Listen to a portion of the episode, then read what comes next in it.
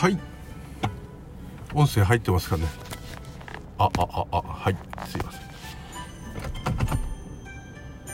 はい。えー、今日は2020年令和2年7月13日の月曜日。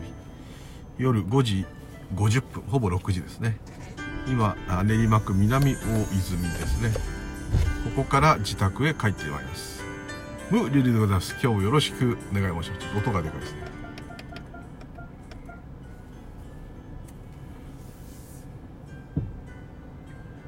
ちょっと出たいんですが車が車庫入れしているので待ちます。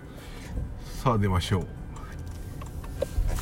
思ったらバイクが来たので待ちます。マクドナルドかあれなんだろう。ピザハットでした。はい。というところで。はい。また緊急事態宣言出されたら困るなと思って、えー、どこも行けなくなっちゃうとですね。寂しいですね。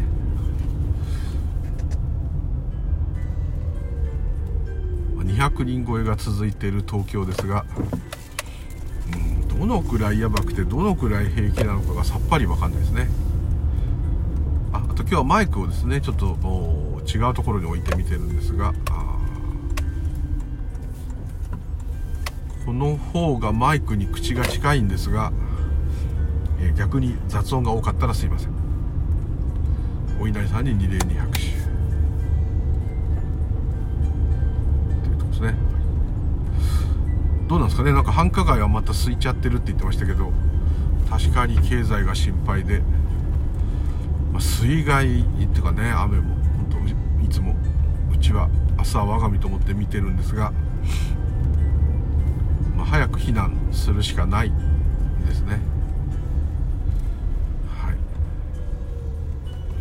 その点今この仕事場である練馬区っていうのはこうから埼玉県にかけては結構こうやっぱ平坦で岩盤も強くて地震にも強いですね。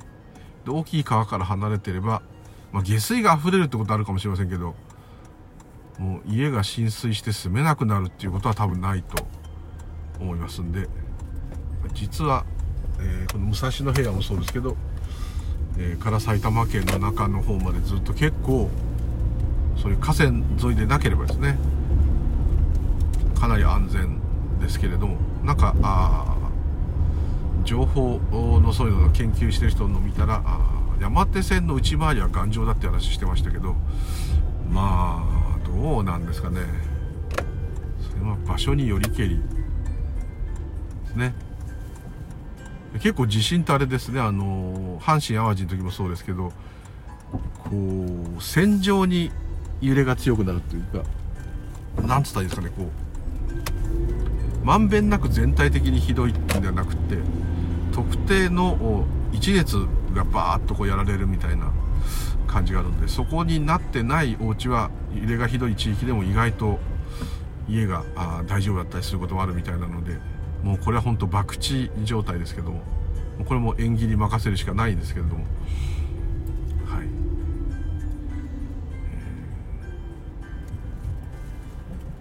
ねすごいことが起きないことをもう祈るしかこういう生物としてはないですね。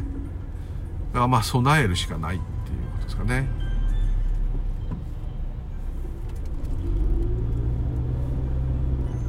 本当にねうちもこうやっぱ引っ越した方がいいんじゃないかってね考えるぐらいになりましたね。ただまあ犬が喜ぶ場所ではあるんですけれども。はい。もうちょっと川から離れたらいいんじゃないって言ってるんですけどもうちょっと川から離れたらっていうふうに離れると途端にですね、えー、一般の方では買えない値段になってしまう可能性があるのでえ厳しいですね。そういうとこに住んでるからいけないんだってなるんですけど、えー、親が親から離れられないっていうのがやっぱありましてですね。実家から遠くじゃない場所っていうと実家がたまたまですね。昔はそんな高級じゃなかったですけど、えー、地価が高い場所になってしまったので、えー、その近所に住もうとするとですねとても一般では買えないという感じですね。はい。ちょっとそういう悩みがあるといえばあるんですけれども。まあもうあとは博打本当にご縁がどうなるか。っていうことですね。でここでなんとなくですねこうお祈りしてればとかですね、えー、何かそういういいいい人であればとかですね。一般的に言われる善人であるとか、えー、何かすごく人の役に立ってるとか。何かそういうことがある人は助かるというのはう自然から見たらないですね。でたまたまあすごく真面目でいい人だと。いう方がああいう人だから助かったんだっていう時はそう助かった人を見て助かったんだと逆にあんないい人だったのになんであんなことにってねありますよね。ですから、えー、やはり縁起というか自然のことを縁起と言ってもいいと思うんですけどもは人間様のその質とかドラマとかとやっぱり関係なくただ淡々と変化しながら変わっていっているだけということなんですね。ただ人間社会としてはそれじゃ済まないですけどね。そんなことでって言うんですけどでもまあこう動物に襲われたりですね。あと自然災害で何かあった場合はしょうがないってどっかでやっぱなりますからね。それはどっかでやっぱり人間様と関係なく起きていると。すごいいい人なのにねすごい病気になったり事故に遭ったりする人もいますしすごい一般的に悪党と言われてるのに全然平気な人もいますし全くこれはね、えー、無秩序だというふうに言えなくもないんですけども、まあ、人間目線で言えばそうかもしれませんけどそれが目線が変わっちゃっただけで全部違っちゃうんでですね、動物の目線昆虫の目線植物の視線、視点宇宙の視点、えー、いろんな視点から見たらですねそれも人間の考えの中の視点しかできないんですけれども全部変わってしまいますよね。ですからこれはなかなかあやっぱ厳しいかなと思うんですね。で特に人間っていうのはこう絶えず怯えてるんですけども、えー、怯えてるからこそですね何かを成し遂げようとするエネルギーにその怯えがなってるんですね。怯えてるから努力できる。怯えてるから頑張れる。怯えてるから怯えてる人を手助けすることができる。また逆に言えば怯えているから他を占領して全部搾取しようとする。怯えているから他人を蹴落としても這い上がろうとする。ですね。これはあのスポーツでもそうなんですね。結局うまああまりいい言い方ではないですけれども、まあ、極限に努力してねスポーツで強くなった人はすごいと。もちろんそのように思うんですけれども。それはイコール同じように努力したけど同じようにならない人が山ほどいると。ですね。受験勉強だってそうだと思うんですね。同じだけ同じだけ苦しく自分を律して勉強してしたけどえー、有名大学の先生になる人もいれば、まあ、先生になることがいいわけでもないですけど、えー、試験の時になんとなくうまくいかなくって、えー、っていう人方もむしろその方が多いのかもしれませんね。ですからあそしたらじゃあ何もしない方がいいじゃんってことなんですけどそれはもうそのそれぞれの生き様ですから何を言いたいかっていうとどの生き様も、まあ、ある意味100点ということですね。あそれ100点って言いたくないようなひどいことをする人もいるのは事実ですけどもその代わり100点で済まないぐらいいいことをする人もいるということになりますから、えー、そこはもう表裏一体で、えー、前も言いましたけどいいことだけがあるっていうふうには絶対ならないようにできてますねただ人のそれぞれの生き様を見てるとどうもまあその人だって苦労してるんだろうけれどもどうもうまいことというか幸せそうにいつももうね晩年までずっとそういう状態っていう方もねもちろんいらっしゃいますから。そんな人でも陰ですごい苦労してんだよってもちろんそういうこともあるでしょうけどそれでもですね結果がちゃんと出てそれに応える丈夫な体とね宮崎県じゃないですけど、えー、経済的な面周りの人の縁まあその人自身に魅力あるんでしょうけれどもそういうのが全部揃ってるという方もいますし揃ってない方もいっぱいいらっしゃる。ただ揃ってる方の方がやっぱ目立つのでですね、えー、どうも揃ってる方が多いように見えるんですけれども実際はそんなことはないと思います。ただまあうんそれがあそれも縁起自然なことなので、えー、地震が来て大変なことになる。または全然来なくてならないでのんびり暮らせる。どっちもいるんですよね。何ともね一言では言い表せないっていうんですかね。はいそのように感じますね。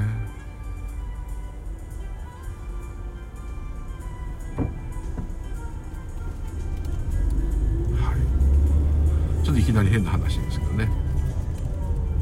どうしてもですねなんかこうやると良くなるっていう何でも瞑想でも何でもやると良くなる。それは良くなる部分もあるとは思うんですけれども。どっちかっていうとですね瞑想が起きているって思っちゃった方がねいいんじゃないかなって最近はちょっと思ってます。さあ瞑想しよっか。ただ瞑想の場合ですね。何でもいいんですけど瞑想しようかと思ったら瞑想しようかという気持ちが湧いてきたんですね。そしてそれをやる時間がちょっとでもある。これはものすごいいいご縁ということですね。瞑想させていただいていると思っちゃった方があの瞑想しているしてやるっていうよりは本当に自然なことなんです全,、まあ、全部自然な瞑想してやるって思うのも自然なことなんですけども、まあ、そういったらキリがなくなっちゃうだけですけど。瞑想をさせていただくって言い方までいければ素晴らしいんですけどもそこまでいかなくてもですね。あ瞑想する気が湧いてきた。よかった。と、うん、時間もあるし大丈夫だと。で瞑想してる時に座らせてもらってありがとうございますと、まあ、なればですね非常にいいですね。ある意味なんか他力本願的ですけどいいですね。自分っていうものが弱い証拠ですよね。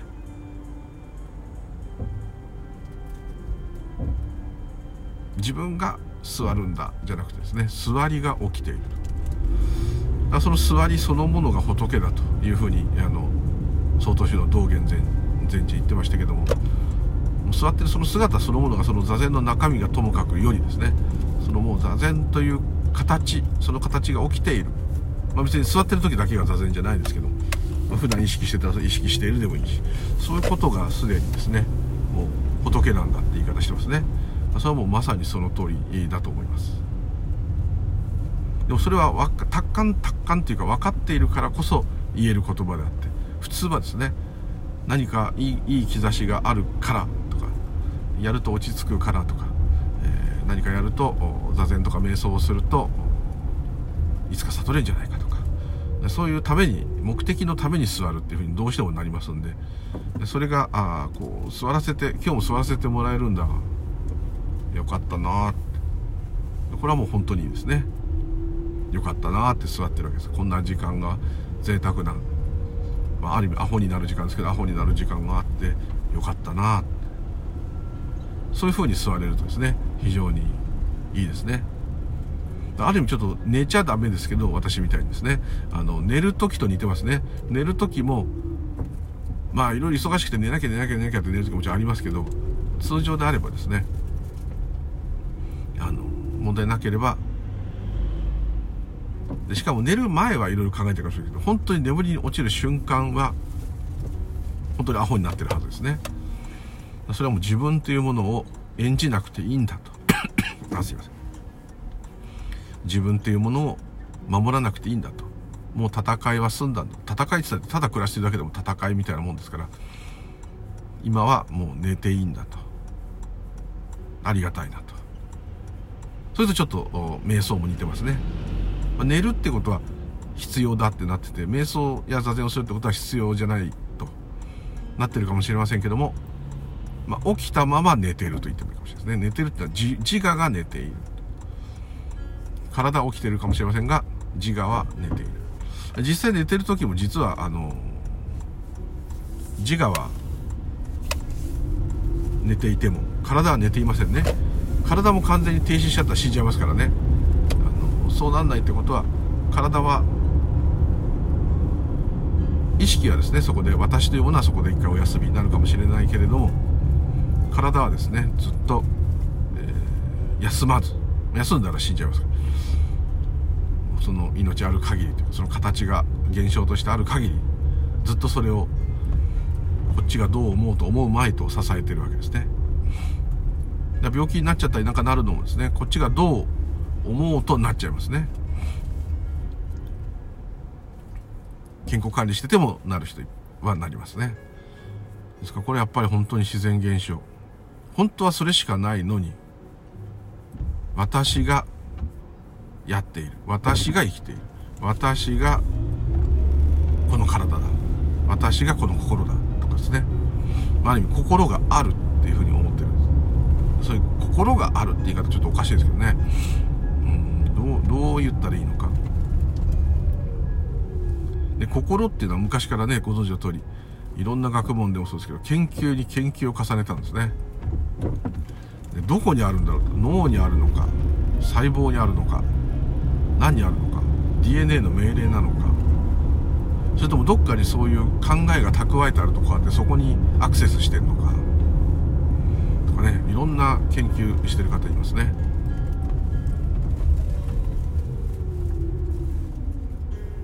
でまあ科学的で言えば最近分かってるのはあの量子物理学でもそうですけども認識するとことが現れること現象が起きてることと。認識と現象が起きてることがセットと。同じことというふうになってますね。これは結構すごいいいことですね。それを裏を返せば認識する力があるから現象世界があると。言ってもいいんですね。その通りで寝てしまってですね。前からの話ですけど夢を見ないで寝ちゃってる時は世界はないですね。自分もない。家族もいない。いやいるよ。分かるよって。それは起きてますね。起きてじゃなくて本当に夢も見ないで寝てる。無の時ですね。でも体はいろいろやってるよっていうかもしれない。それやってるかもしれません。それはでも分からないですね。夢見てるもんって夢見てる時は頭動いちゃってますね。夢の中での私がいますね。しかもそれがいつもの私とは夢の中と違ったりしますね。で夢の中の世界っていうのはまるで夢の中ではですね、本当にあるように見えますね。だからずっと意識が働いて認識が起きてると、ああいう世界が出てくるんですけれども、この今見てる現実世界もある意味同じですね。だって寝たら消えちゃうんですから。でまた目覚めたらあるから、ずっとあるようにこう感じるんですけども、認識する時しか存在しないっていうその量子物理学の科学を信じたとすればですね目が覚めて認識機能が働くことによって世界が現れたと。イメージだと世界はもともとあってそこで一人だけ気を失っていると。普通のイメージだと。気を失っているっていうか寝ちゃってると。目が覚めたらまたその世界にいるんだが世界が見えると。このように世界がずっと存続していて肉体も存続していてそそのそこにたまたま寝ちゃってる時だけ分かんなくなっちゃってるけどあと気を失った時もそうですけど気が付くと目が覚めたりすると、えー、もともとあった世界がまた見えるようになるというふうに普通の感覚だとあると思います。これがあ科学的に説明すると認識がない時にじゃあ世界はあるのかと言った場合に物理学の世界ではないと。有名なあのアインシュタインとボーア教授の会話がそうですね。まだ何度も話しちゃいますけど。アインシュタインはそれでも月はあるって言ったんですね自分が死んいなくなろうが寝てようがない見てない月を見てない時でも私の見えないところで月は存在していると最初言ったんですね量子物理学者いやいやあなたが月を認識した時に月が現れてるんですと言ったんですねで、これは悟ってる悟ってないとかじゃなくてですね、物理的に、計算したり、実験の結果そのようだと。そのようだというかそうだと。で、ついにそれは科学的なあの有名な、あのスリットの実験ですね。あとあの箱の中の猫が生きてるか死んでるかっていうのもそうですね。いくつかいろんな実験ありましたけど、えー、そこから来て。で、量子がだいぶ、少し進んで、ああいう癌を治したりとかですね。あとまあ悪い言い方で言えば、あの、兵器として使えたりする。使ったりする方向にちょっと行っちゃってるのは残念ですけどもまあなんか科学的にいろんな役に立つように使うにはすごいシステムですねでこの間スーパーコンピューターが日本のが世界一だとなりましたけど量子コンピューターの方が本当は早いですよね。で、量子コンピューターまだ完全に、あの、普通にこう市販されてることはないですけど、もしできればですね、えー、一応、光のスピードっていうのは光のスピードがあるんですけども、認識にはスピードがないんですね。スピードというものはないんです。瞬、瞬間的っていうかですね、時間もないですから、ある意味、なんかあれ、量子って、量子状態になったら悟ってるんじゃないのって感じですけど、まあまあ、そう言えなくもないんですけど、で量子でできてないものはないんですから、全てのものがそれなんですね。で観察者、要するに目が見える人、匂いを嗅げる人、そういう五感で何かをキャッチすること、音が聞こえる人、体の感覚がある人、そういう何か、あ観察者って言い方してますけど、まあそれはそういうものを認識することができる人。この認識するものが認識した時に、それがバンと現れる。これが実験で分かったんですね。どういうことかって言いますと、量子っていうものをバーッと、まあ、量子線ビームみたいな機械で飛ばすんですね。で飛ばす時に、誰も認識しないとですね、何も起きないですね。ただ、量子線ビームが、あ放たれて、まあ、懐中電灯っていうかそういうライトの光が飛んでったと思っていただければ、それで壁に光が反射してるみたいなイメージでいただければいいかと思うんですけども、量子をバッと飛ばすとですね、それを見た人間ですよ。人間がパッと見た時に、その人を認識した瞬間にそれが物質化するんですね。それまでは何でもない、ないようなものなんですね。無みたいな。それを空と言ってもいいかもしれない。仏教でそういうものが認識した瞬間にバッと物質化すると。その認識する人のまあ、要件にあったと言ってもいい。そうなればですね仮にそれが本当だとすればその人の思い通りのものが出現するとある意味できるんですけども思いと観察したするってことが噛み合ってないんですね。ここが面白いところですね。もし、えー、観察者の見た通りにものが出現するんであれば簡単ですね。もうワープだろうがどこでもドアだろうがですね、えー目の前に、えー、広い公園出現っつったらバーンと出たりですね。男性だったらものすごい自分の好みの女性をイメージしてそれをダーンって言った目の前にバーンと現れるとかですね。自分の思ったものが出ると。夢だと若干夢をもしコントロールできたらそれに近いことできるかもしれない。夢の世界の中だけであれば。ねそういう映画もよくありますけど。自分のイメージしたような好きなようなものの人生を生きられるみたいなね。あのバニラスカイとか映画もちょっと近いですけど。そうできますね。ですけど実際そうはいかないらしいです。観察者が見てその時それが物質化量子が物質化したとしても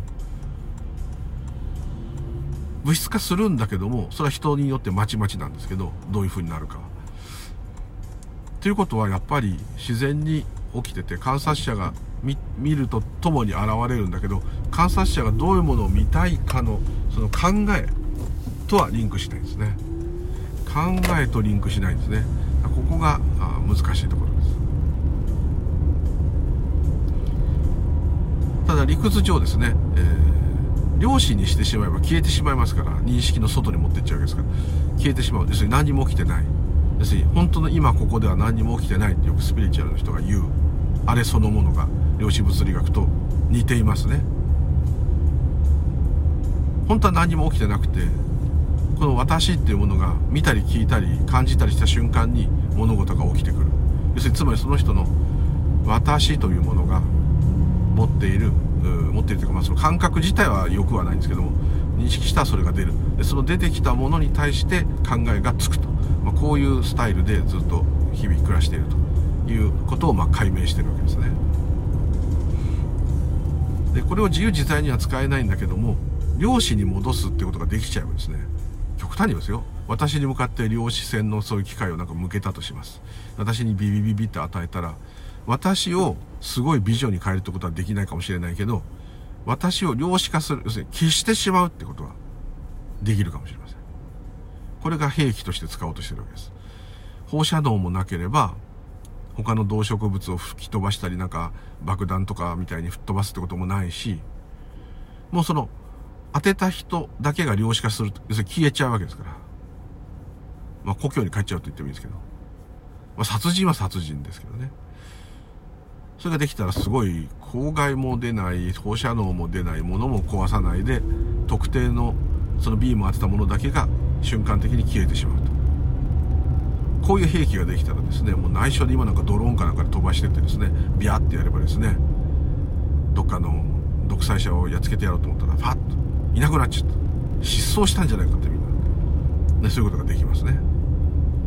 でこれをがんに使えばですねがん細胞のところに量子線ビームを当てればうまくいけばですよ。がん細胞がなかったことにできるかもしれない、まあ、こういう治療法ですね、まあ、DNA 治療のが盛んになっちゃってるかもしれませんけど。量子化するっていうのは非常にこう、まあ、なかったことにするっていう感じですから非常におっかないある意味おっかない。でもうまくいけばすごい。でこれをワープに適用しようとして実験しているのが前も話しましたけど実話で本当にあります。何回も成功してですね。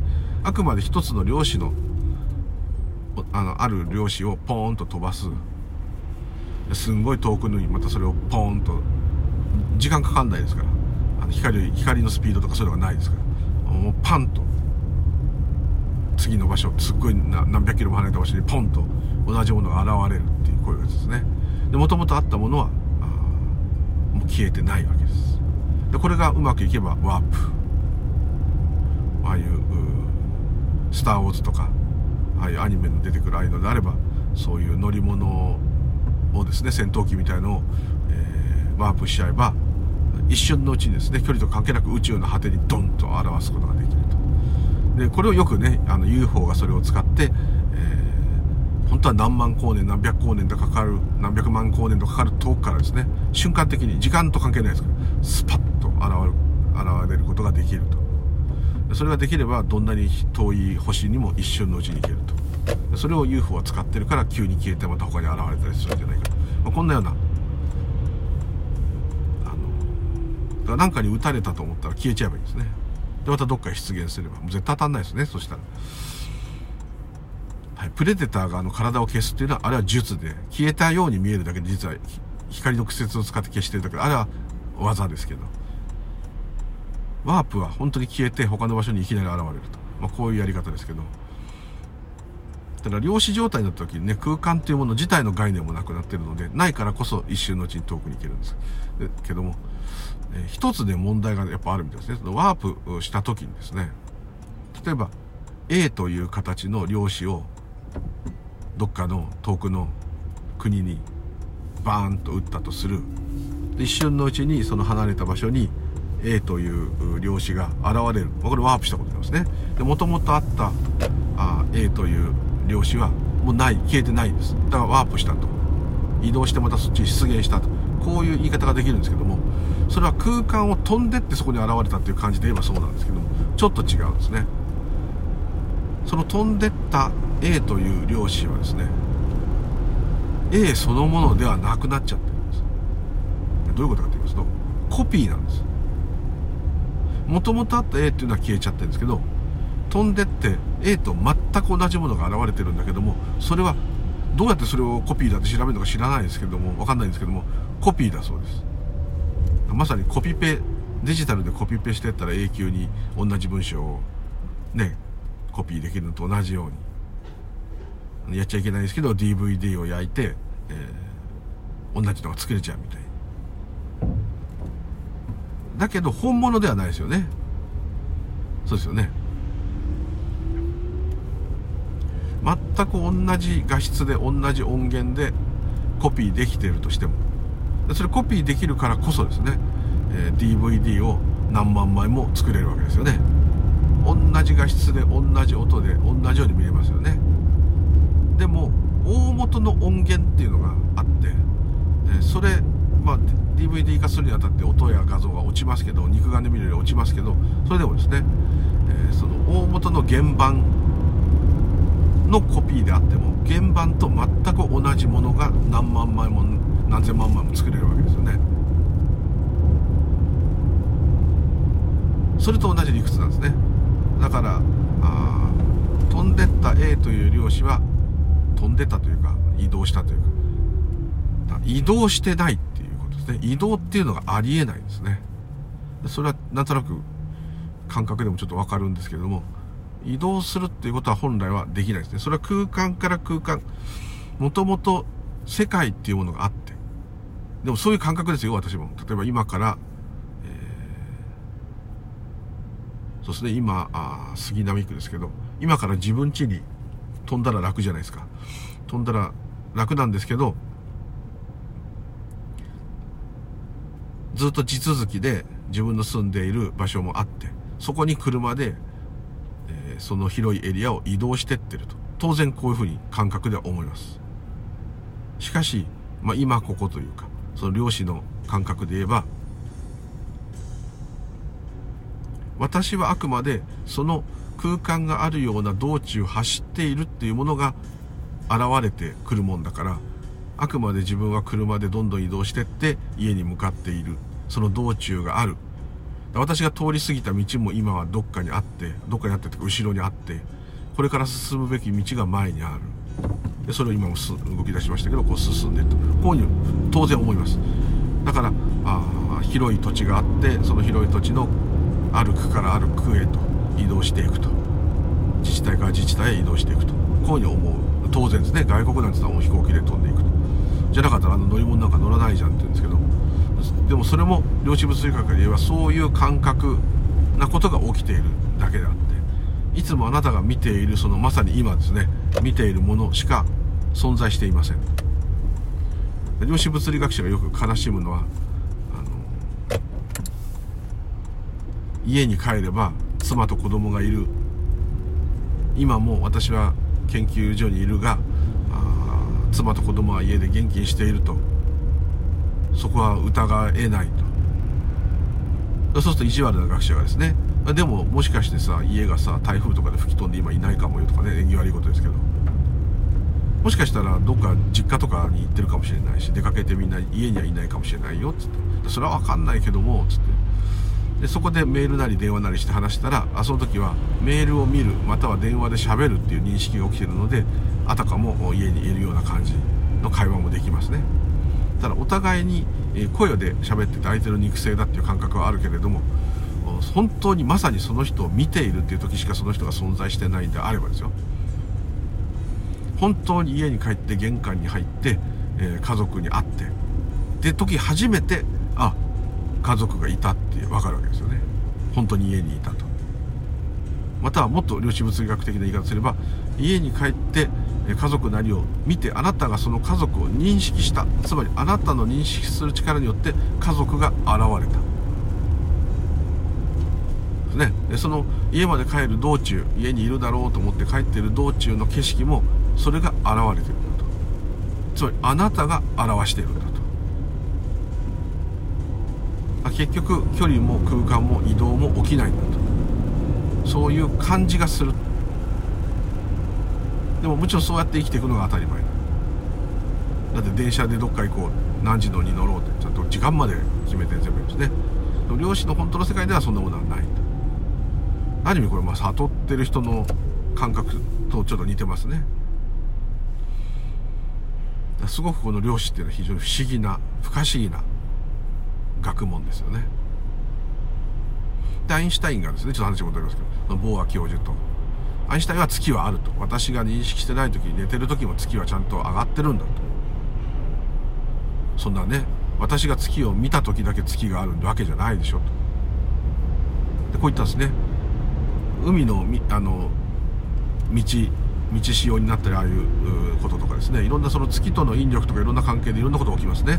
いろいろ起きてるじゃないかって言ったらそれを見てる時それが起きてるだけでしょ。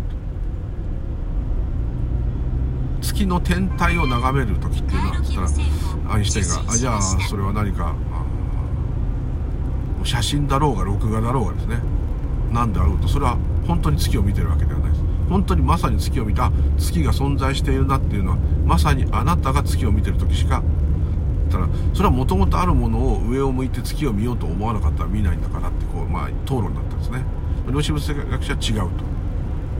あなたが月を見た時に月が現れてるんです。もともとある月をあなたがたまたま見てるんじゃありません。ということでいろんな実験をしていくわけですね。で結果あ量子物理学者が勝っちゃうんですけど。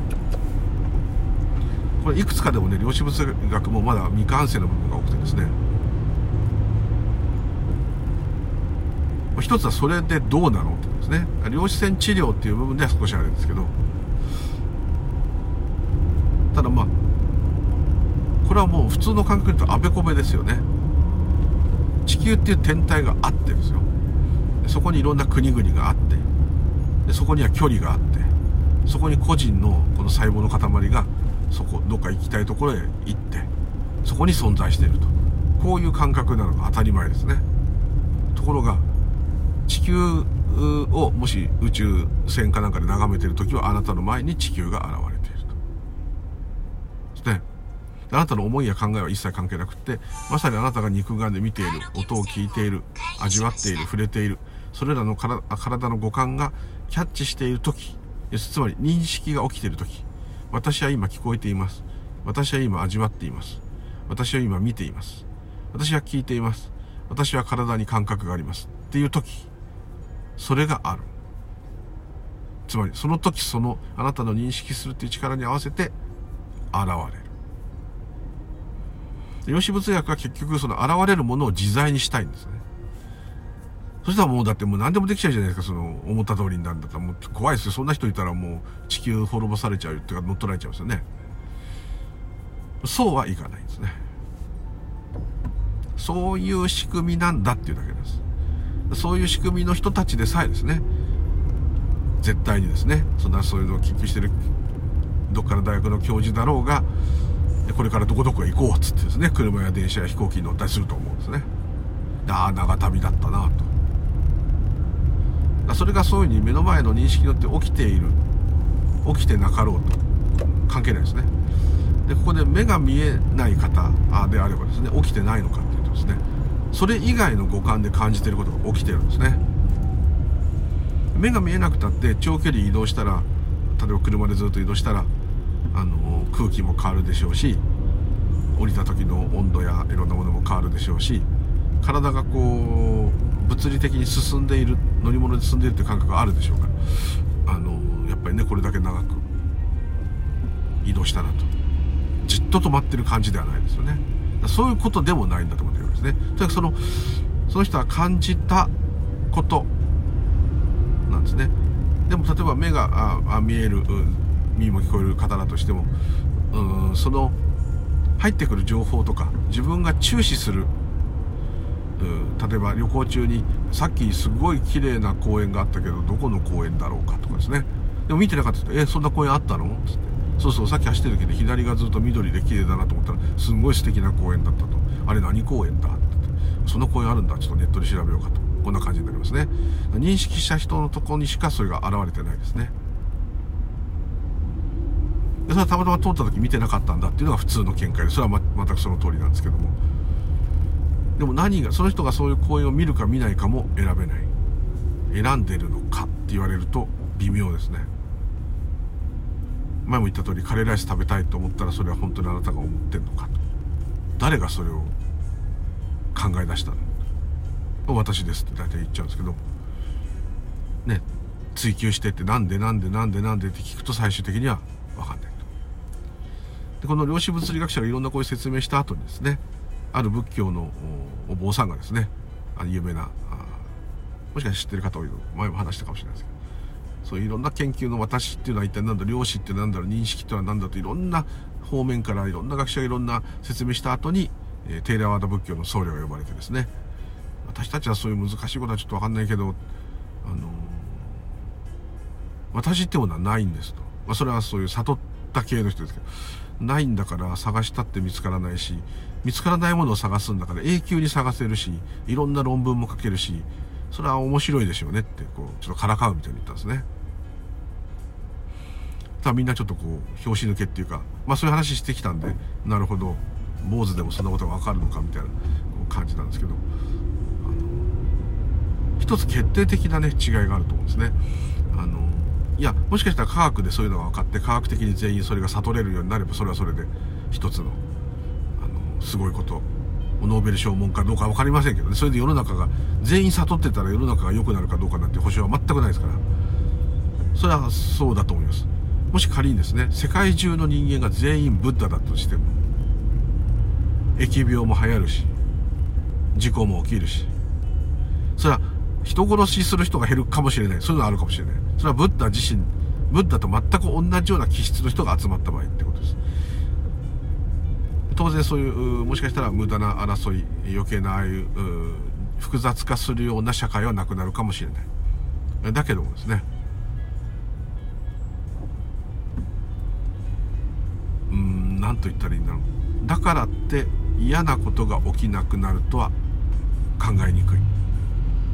で悟った人は優しいいい人になんないの？ってなっちゃうんですけどそういう方が有名な方にいっぱいいますけどそういうことではないんだと思うんですね。何と言ったらいいのかな。全てが自然に起きているとこう簡単に思ってしまえば平ったく思ってしまえば全て縁縁によって起きていると。お互いの連鎖関係によっていろんなものが変化しながら動いていると、まあ、それが命と、まあ、このように簡単に考えていただければどんな風な世界になろうがなる前がですね、元々のものには影響がないんですね。元々のものっていうのもちょっともうね、こう苦し紛れの言葉なんですけど、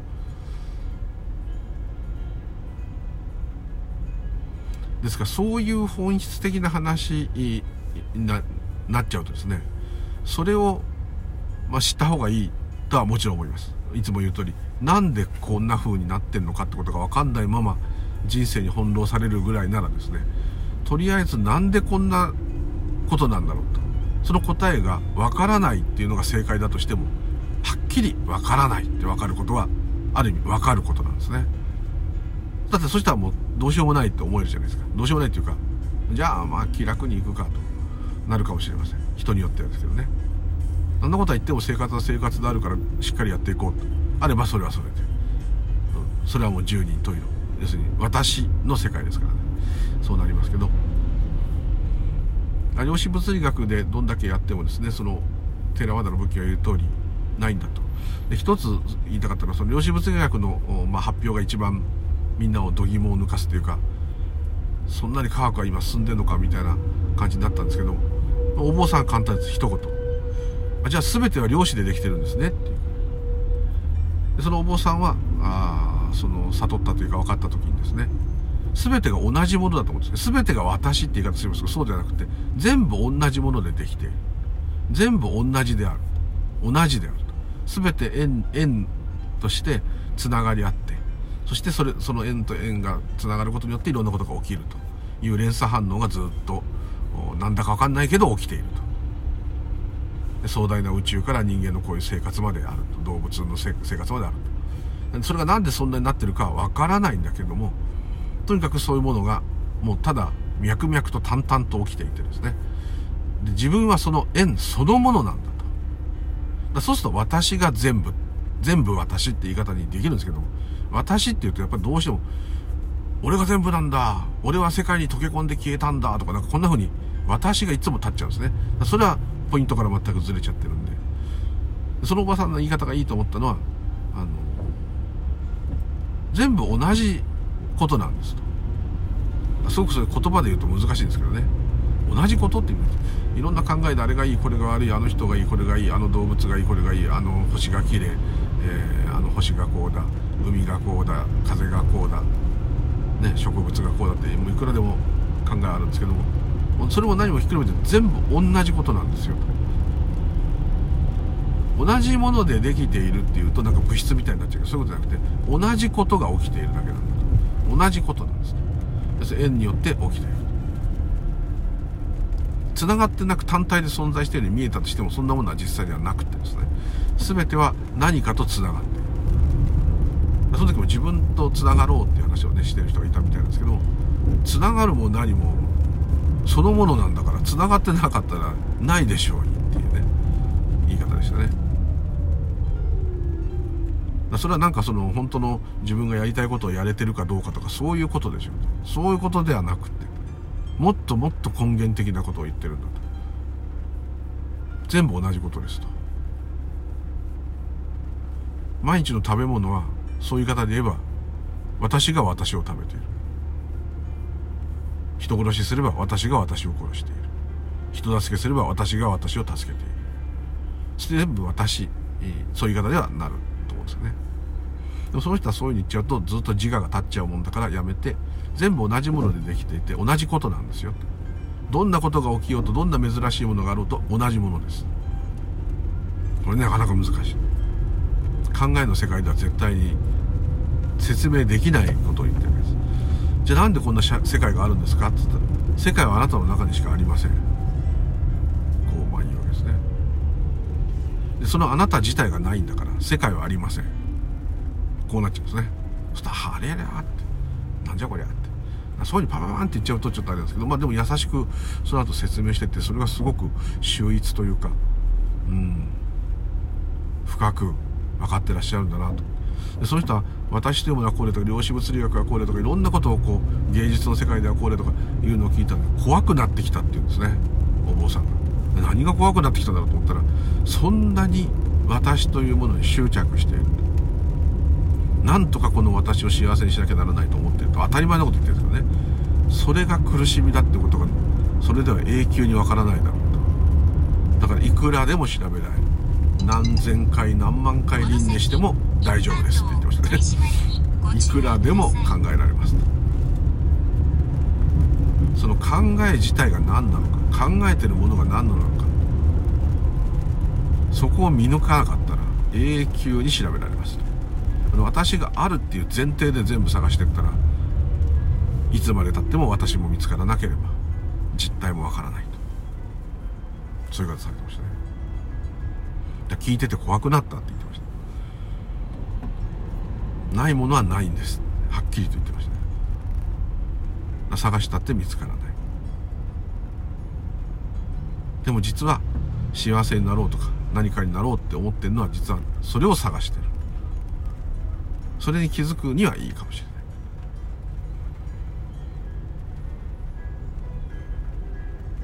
れない。ねなかなかそこはシュールというか苦しいんですけどそういう説明をされてましたね。で前も言いましたけど同じこと言ってましたね。私たちが今この世にいられるのは親とかいろんな指導を受けてきた先生とか周りの人々とかももちろん関係してるんだけど目線が全く私は多分違ってると。思う私を今このように存在たらしめてでもちろん縁縁による縁起なんだけどもそういう難しいことを抜きにしたら私を今こうしてこんな年齢まあいい年の方ですけど生きさせてもらってるのは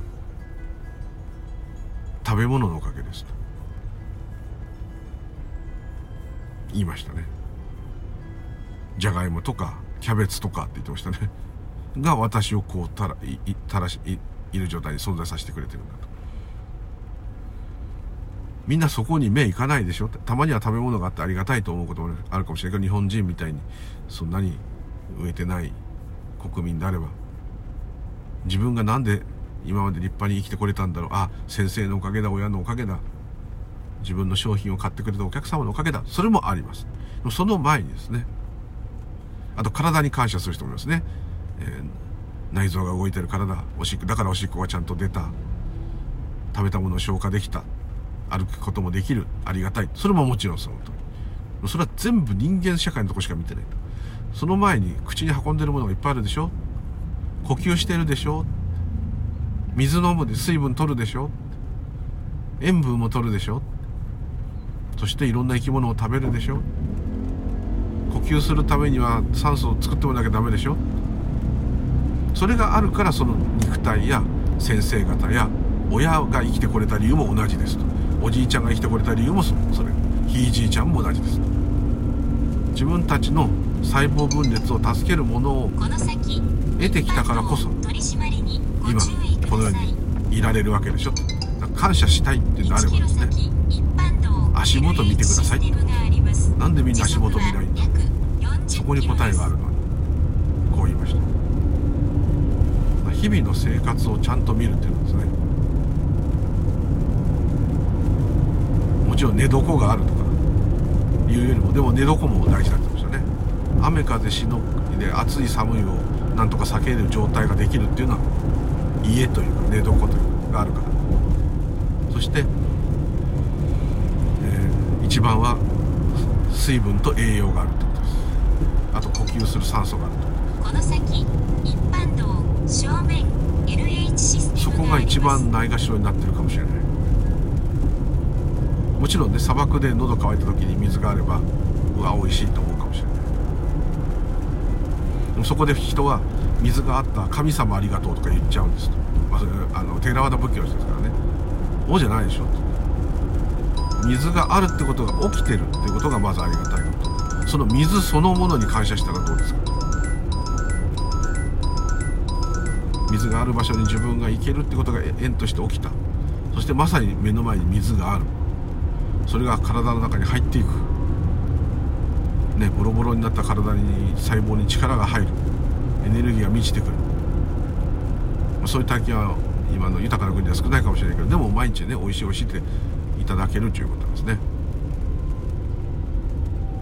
そういうもっともっと根本的なところを皆さん探しているのにですねそこにも気がついてないんであればまあもっともっと手前を見てください。そしてそれを味わってそれで生きてるものは何者か。それは一体どういうことか。となぜそういうことが起きているのか。と例えばそれが全部漁師です。って先生のあそのお坊さんに対して先生って言ったけど先生の言ってるお坊さんの言ってることも我々が研究してしてることも同じですね。って言った時に違うって言ったんですね。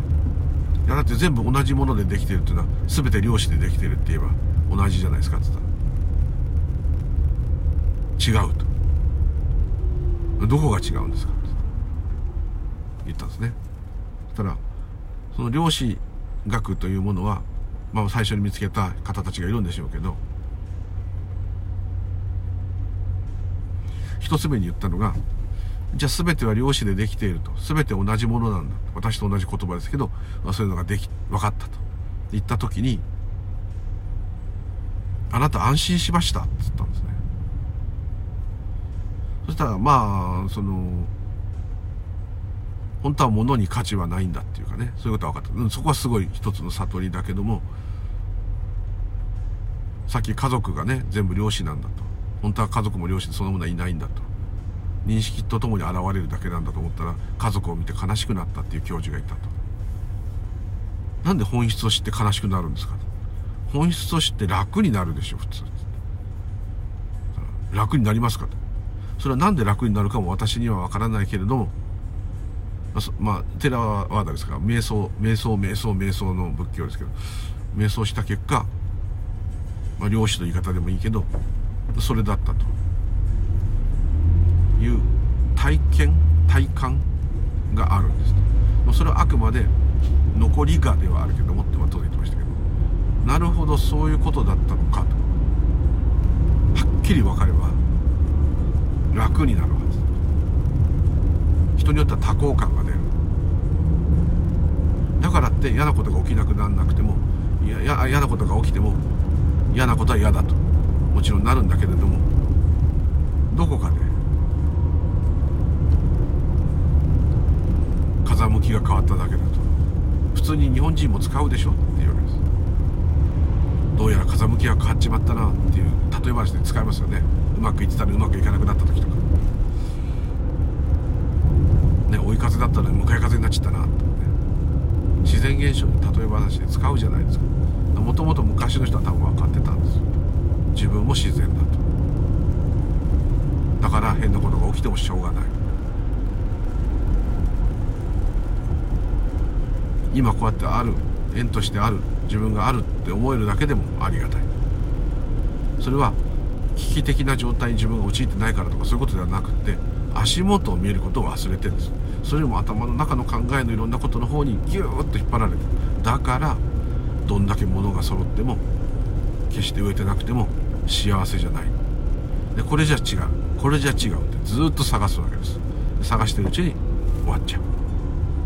そしたら永久にそれやってなきゃダメになっちゃう。もうそろそろそれやめたらどうですか？まあ、そういうことが起きなかったら分かんないけどってまあこう言ってました。非常に私はすごい感銘を受けてですね。いい話だなと思いましたね。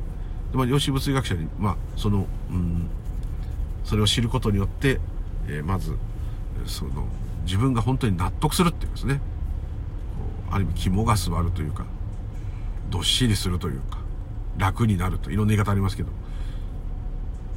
前も言いましたけど雲水さんって言いますね。禅の修行してるお坊さんのこと。雲水っていうのは雲水って書くんですね。流れる雲流れる水のように生きろって意味ですね。そういうものになれまるでこの自然現象になれって言ってるんですね。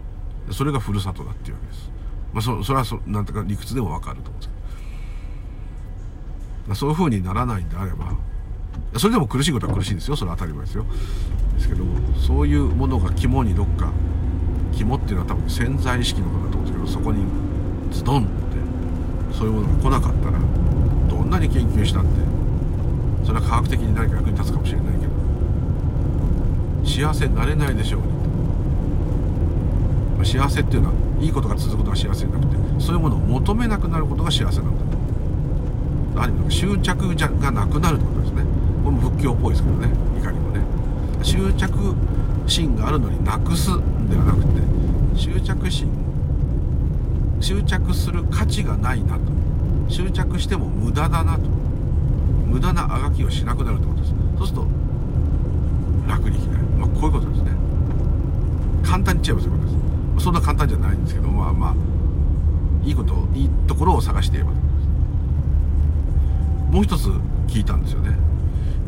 それはですね量子物学の先生がそれであっけに取られてる時にで全てが量子なんですね。つってそうですと。それは何でですかって聞いたんですよ。お坊さんが。それは分かるわけないじゃないですか。つって。ほら悟ってるじゃないですかあなた。つって。いやいやってなったんですけど。なんで量子全てが量子でできてるって分かってもなんで量子なのって言われ量子っていうものでできてるのかってことは分かりませんよね。って言ったら分かりません。それ以上のだって調べようがないとこまで行ってると。いう感じなんですね、まあ、もしかしたらもっと調べられるかも。ただその重さもちゃんと分かってる。じゃあもっと調べられるかもしれませんね。じゃあもっともっと量子よりもっとこう量子を作るようなもっと細かい物質があって。でまたそれを作るような細かいずっとこう調べていけばずっと細かくなってって。この間まで量子って言ってたけど今は何とかだと。もっとちっちゃくなって何とかだと。でこう細かく。実はそれを司ってるのが何とかだ。とこうなって説明はどんどん増えるかもしれないけど。どんな形であるんですよ。それがどうしてっていうのは分かりますかって。まあ研究してまた掘り下げれば分かるのかなと思うんですけど今のところはもう分かんないです。そうですかでもそれってこう普通に頭で考えて自分のような僧侶の身分でもちょっと分かるんですけど。どんどんどんどん細かくしてって科学的に役に立つならまだそそれはあるんでしょうけど。何かあこの宇宙を解明してやろうみたいな感じで言ったって。宇宙をどんなに細かく分析することができたってなんで宇宙があるのって言ったらビッグバンっつったって、えー、ビッグバンの前は何だったの？無無ではないか何かあったんだろうって分かったって。それが何ですかと。それは科学的にどう役に立つとかじゃなくてあなたがそれで楽になりますか？言ったんですね。それ言ったらもう永久に研究が続くでしょうと。終わりはないでしょう。そうですよね。永久に終わらない。ね。必ず付け加えですけどそれが世の中の役に立つっていうところはもちろん敬意を払ってるんですけどね。でもこう何かもう全部分かったような風な感じでなってるっていうところに多分ちょっと納得いかなかったお坊さん納得いかなかったと思うんですけども。分からないっていうところでなぜ落ち着けないんでしょう。ただそのまあ科学者の人もよく分かってるみたいでそれは私が分からないっていう体験をしてないからですかねって言ったらその通りですまあこういう。あの脳科学者でいうような茂木さんとかもね感銘を受けてなんか出家したり座禅やったり瞑想やったりしてるようですけど結局そのそれぞれ個人のことなんですね。自我の話なのでどんな研究も。その個人自身がその個人というものがないということをですね実感しないとずっと幸せ探しをし続けるんです。ある程度幸せだこれでいいんだっていう結論が出てもどっかでですね妥協してるはずです。または自分でそう思い込ませてるまたは本当に一瞬幸せでそれに一瞬酔っていて脳からあそういう快楽物質が出ている状態になっている。安心させる物質が出ている状態。それはやっぱりこの私がいいなって言ってる状態がずっと続いている。そこじゃないんだよというところですね。でこれは自分でこんな偉そうに言ってるんですけどそのお坊さの話ばっかしね持ち上げて言ってるだけでそのそこまで分かってないのででその方の話をですね、まあ、分かる分かんないって話じゃないんですけど聞いてですね、まあ、すごいなっていうかですねある意味ちょっとこう嫉妬ですね。いいなって。全てを失うかもしれないけどいいですかってよくね全道場とかでも言うのはそこですね。本当に分かっちゃった時は今まで大切にしてきたいろんなものの価値がなくなる可能性がある。それでも本当のこと知りたいですかっていう。まあこんな感じですよね。知ったからってお金持ちにもならないし病気にならないこともないし誰かにすごいすごいって言われる人になるわけでもないしそれでも構いませんか？ちょっとなんか言い方してはあなた人生終わらせに来てるんですけど大丈夫ですかって言ってるような言葉ですね。その通りじゃないかなとちょっと思いますね。もちろんそういうのが全部分かって、えー、好きに暮らしたっていいんですけどそれも好きに暮らすっていうことが起きればってことですね。ものすごいなかたこう他力本願の言い方ですけど他力本願の凄さっていうのは超越している状態じゃないとそうな他力本願にはならないですから絶対どっかで自力が入りますから。自分がやってる自分が頑張ってる自分はすごい。これがつきまといますから。もう自分のために言ってるんですけどこの自我っていうのは本当にすごくてですね生き残るために持っている本能のような機能なんで全部ですねやっぱり自分が正しい自分がいいっていうとこに答えをね持っていこうとします。ですから必ず自分が聞いた時に耳が痛いいかんなって思うところをですねなるべく抽出するようにしてるんですね。そうしないとなんかね自分で分かってないくせに自分が分かったような気になるんですね。こんなのねちゃんと見ればすぐね全部イカサマだって分かるんですけどなんかね分かってんじゃないのみたいな。なんかもう自分の言葉のようにねなっちゃう時あって非常に危険です。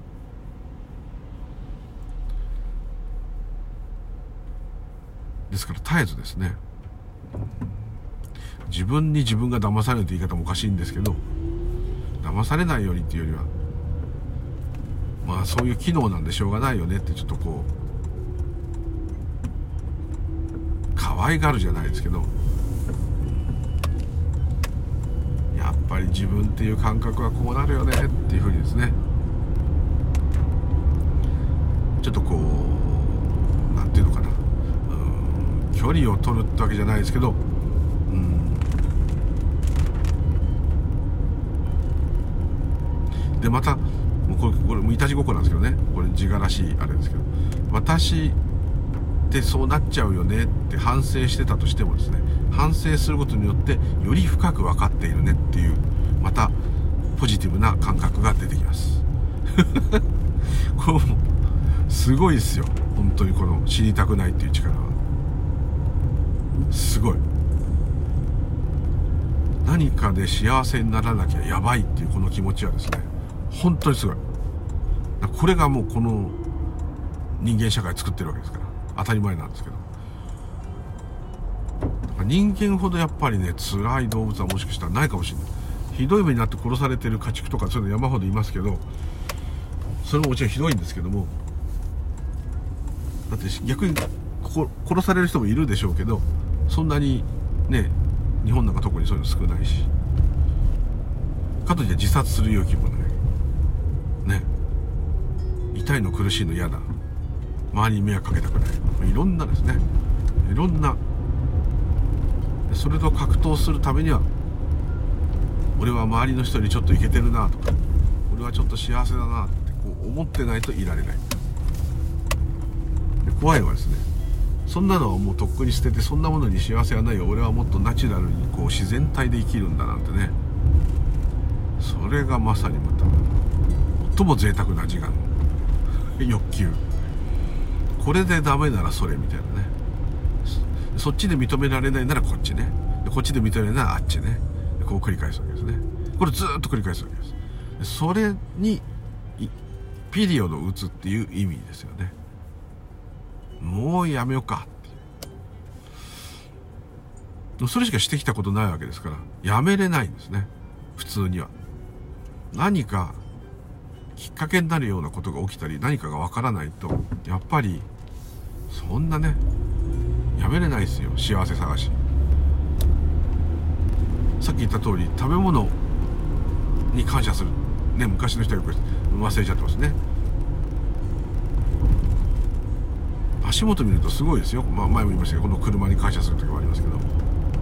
今目の前にほうじ茶のペットボトルがあるんですけどリラックマのやつで可愛いやつなんですこれもね普通だとただ開けて飲んじゃうんだけどよく見たらすごいこのように飲み物まで目の前に用意したで自動車も乗れてこんなのいつまで続くか分かんないですよ続くと思ってるんですよね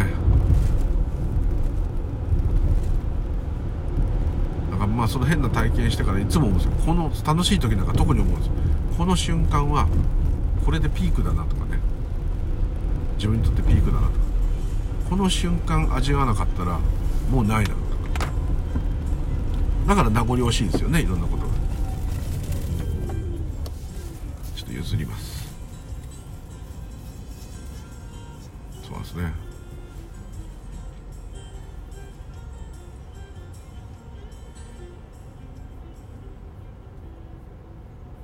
かなかねこう手厳しいんですよ。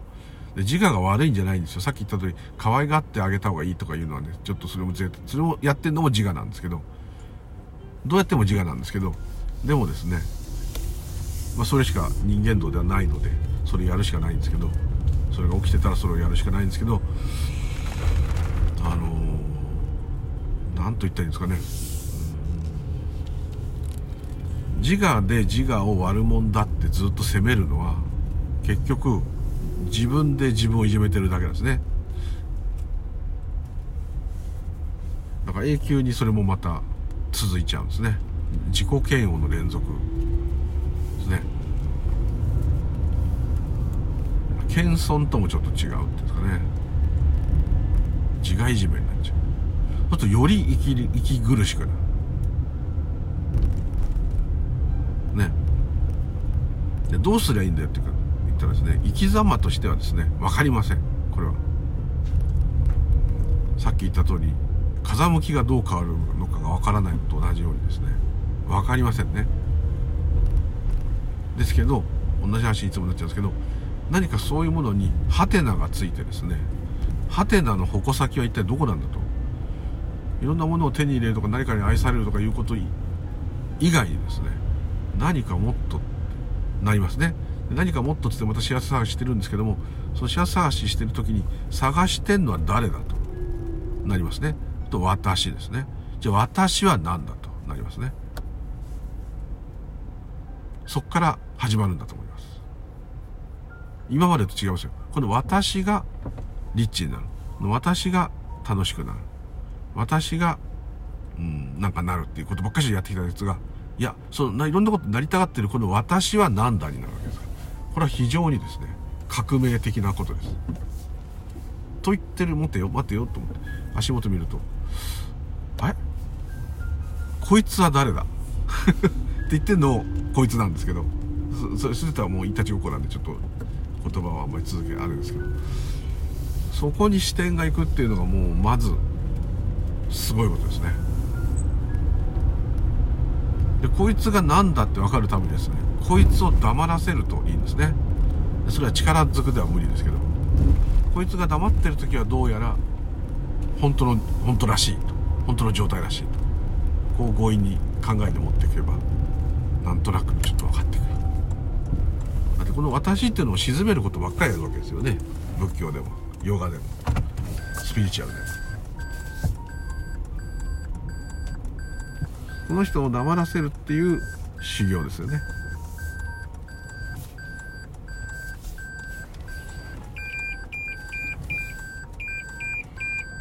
非常に不思議な世界ですね。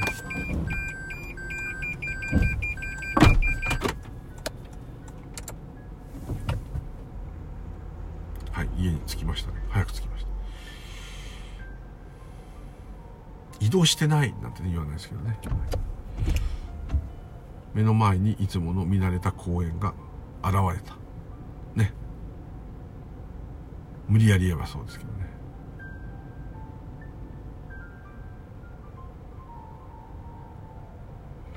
でもまあちょっと面白いと捉えてもいいと思うんですね。不思議って面白い。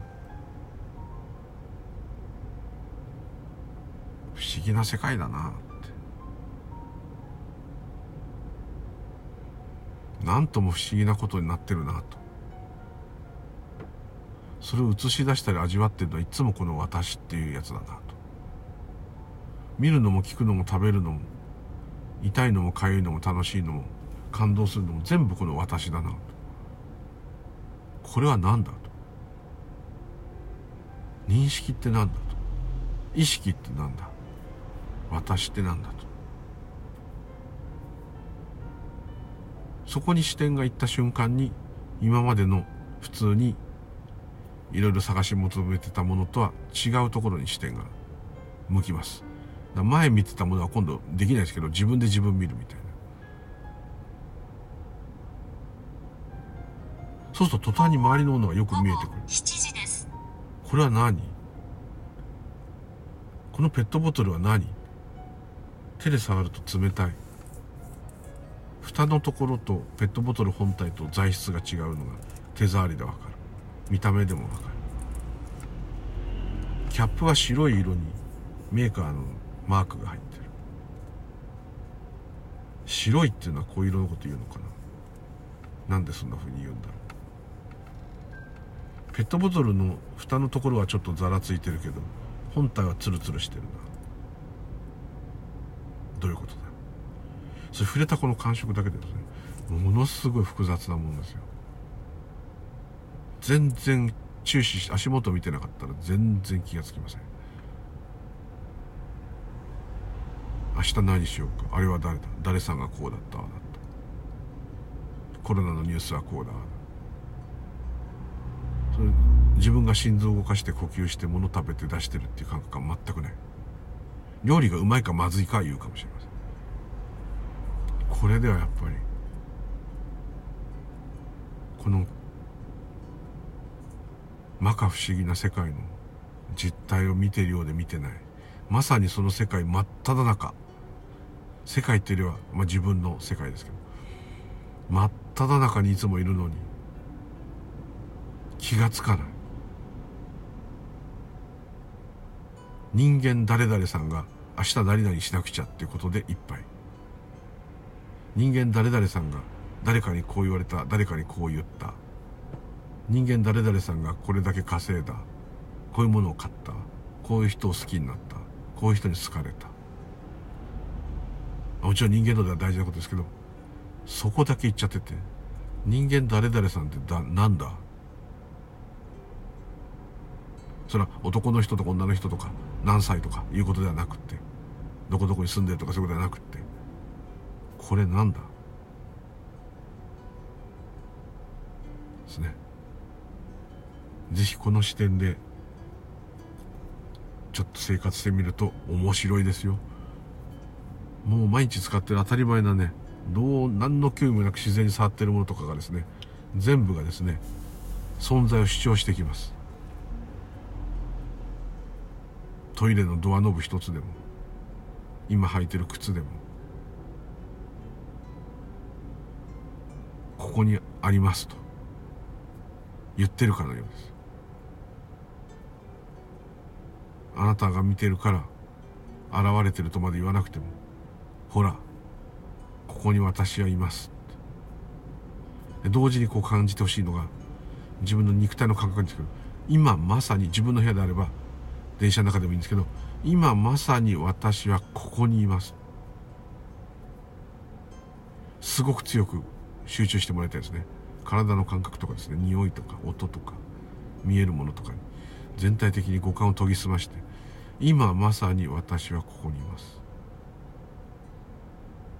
座ってたら座っています。そうだんだん頭が落ち着いてきてあ息してるな。呼吸してんだな。いろんなこと分かりますよ。洋服の締め付け具合とか。今だと私ポケットに財布が入ってるんですけどこれが大きくてですねパンパンなんですね。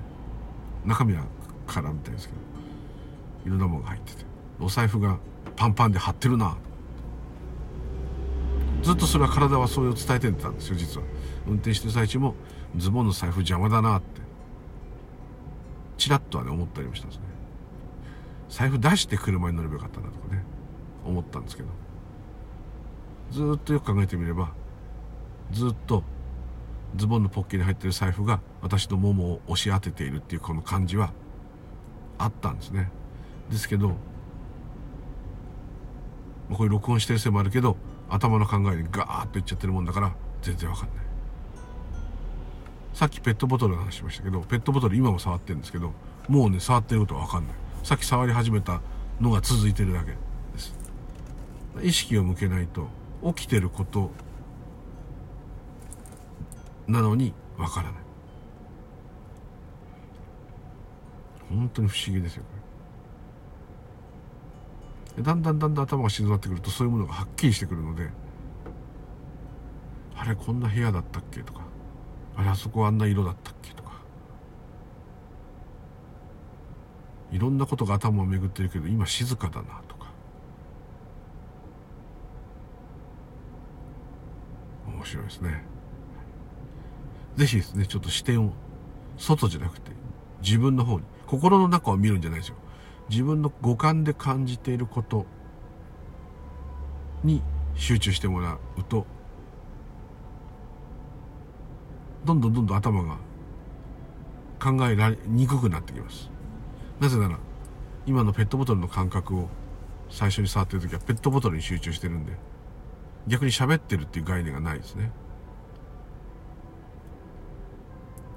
財布がパンパンだったのも財布が足に当たってるなっていうのもそれにこう感覚を寄せると不思議なことに財布が当たっているっていう感覚に集中してるだけなのに車のスピードメーターとかナビゲーションシステムとかの画面がはっきりくっきり。って言ったらもうダメなんです見える瞬間があるんです。でこれはですね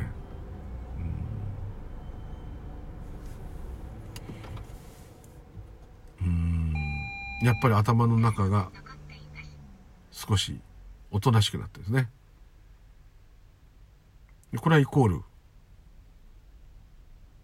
私がちょっと弱くなってる。そうすると落ち着いてくる。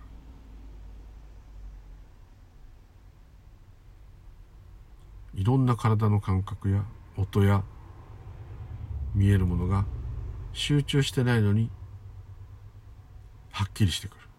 これはつまり頭の中の考えが目や鼻や耳や体の感覚がずっと情報を私に伝えているのにそれをキャッチしてないんですよ。体はちゃんとキャッチしてるのに頭に入ってこない。それは考えがそれらを押しのけてるからです。ところが静まってくるとそういうものがはっきりしてくる。今背中の車の背中が当たってるところが汗ばんでるなって今初めて気がつきました。ずっと汗ばんで汗ばんでたはず。面白いですね。私という感覚はいかに怯えていていかに何かをややらなきゃって考えてるかってことが分かりますね。それが収まると誰も何にも言ってない。車も何にも私に言わないし誰も何にも言わない。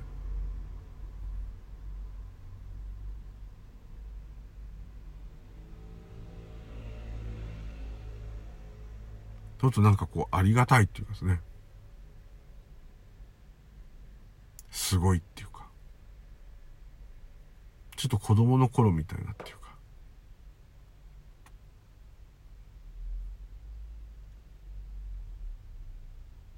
しかし皮肉なものですね。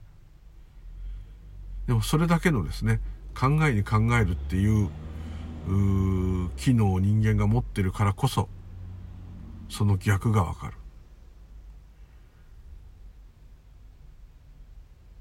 明日何とかしなきゃ明日何とかしなきゃあれしなきゃこれしなきゃ人間道をやっていかなきゃっていう思いでいつも駆り立たれてるからこそそれを止めた時に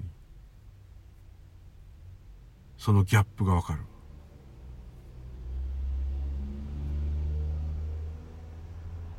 まるで本当のことを知らすためにあえて考えのある意味こう考え方の世界っていうか本当じゃないバーチャルな世界を生きているみたいですね。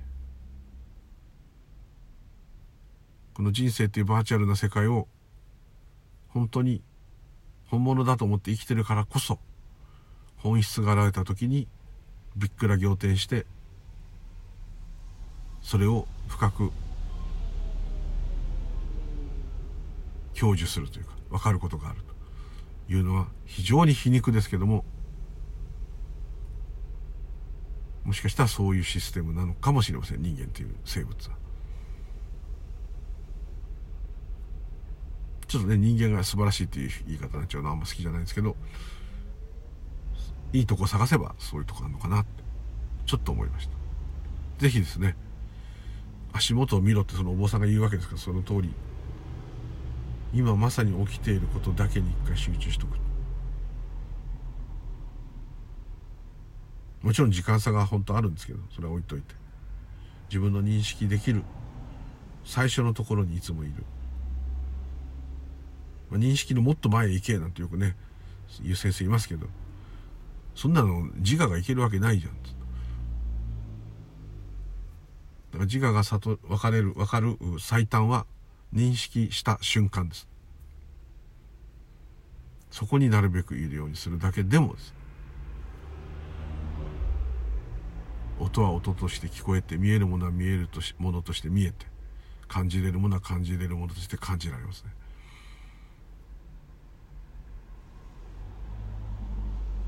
まあそれだけで素晴らしいと。思いますのでぜひですね、足元を見るという。今自分で認識できる最一番新しい状態。それをいつも感じてて見ると。そうすると頭が収まってきてなんとなく落ち着いてくる。人によってはなんか幸せな感じがしてくる。まるで子供の時に友達と遊んで夕方になって疲れてきてお夕飯食べるまでの何もないすることがない、まあ、家に帰ったらテレビとか見るかもしれないですけど友達と別れて家に帰っていく子供の時。何も考えてないですよね。で目に映るもの。ああそこになんかちょっと珍しい虫がいるとか。ちょっとしたもんでもこう目の前にあるもんで気になりますよね。ああいうまさにこう頭が空っぽだからこそ何でも入ってくる状態。あれ懐かしいですね。近所の家の料理の匂いなんかもよく分かりましたよね子供の時は。雨が降った時の湿った匂いとかも子供の時のがよく分かりましたよね。子供の時の方がカタツムリもよく見つけたし子供の時の方がいろんな細かいことをよく覚えてる。もちろん頭が冴えてるってのもありますけど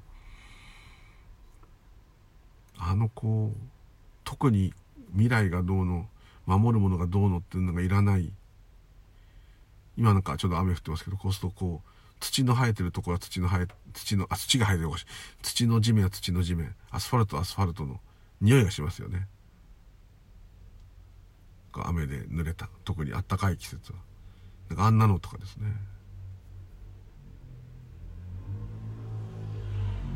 草が水に濡れた時の匂いとかですね。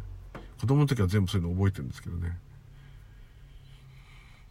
大人になるともう考え事ばっかしてるから分かんなくなっちゃってるんですよね。子供の時のがふるさとに近いわけですね。そこへ戻る感じでですねちょっとそういう本当のたわいもない目の前のことにちょっと注視してみると。そして何々をしたらこうなる今度はこうするじゃなくてそれを従ってんのは誰か。そこに視点を変えてみる。要するに自分を観察するってことですね。それをちょっとやっていただけると何か新しい発見があるかもしれません。ということでダラダラなくすいませんでした。今日はどうもありがとうございました。またよろしくお願いいたします。のゆうでございました。では失礼いたします。ありがとうございました。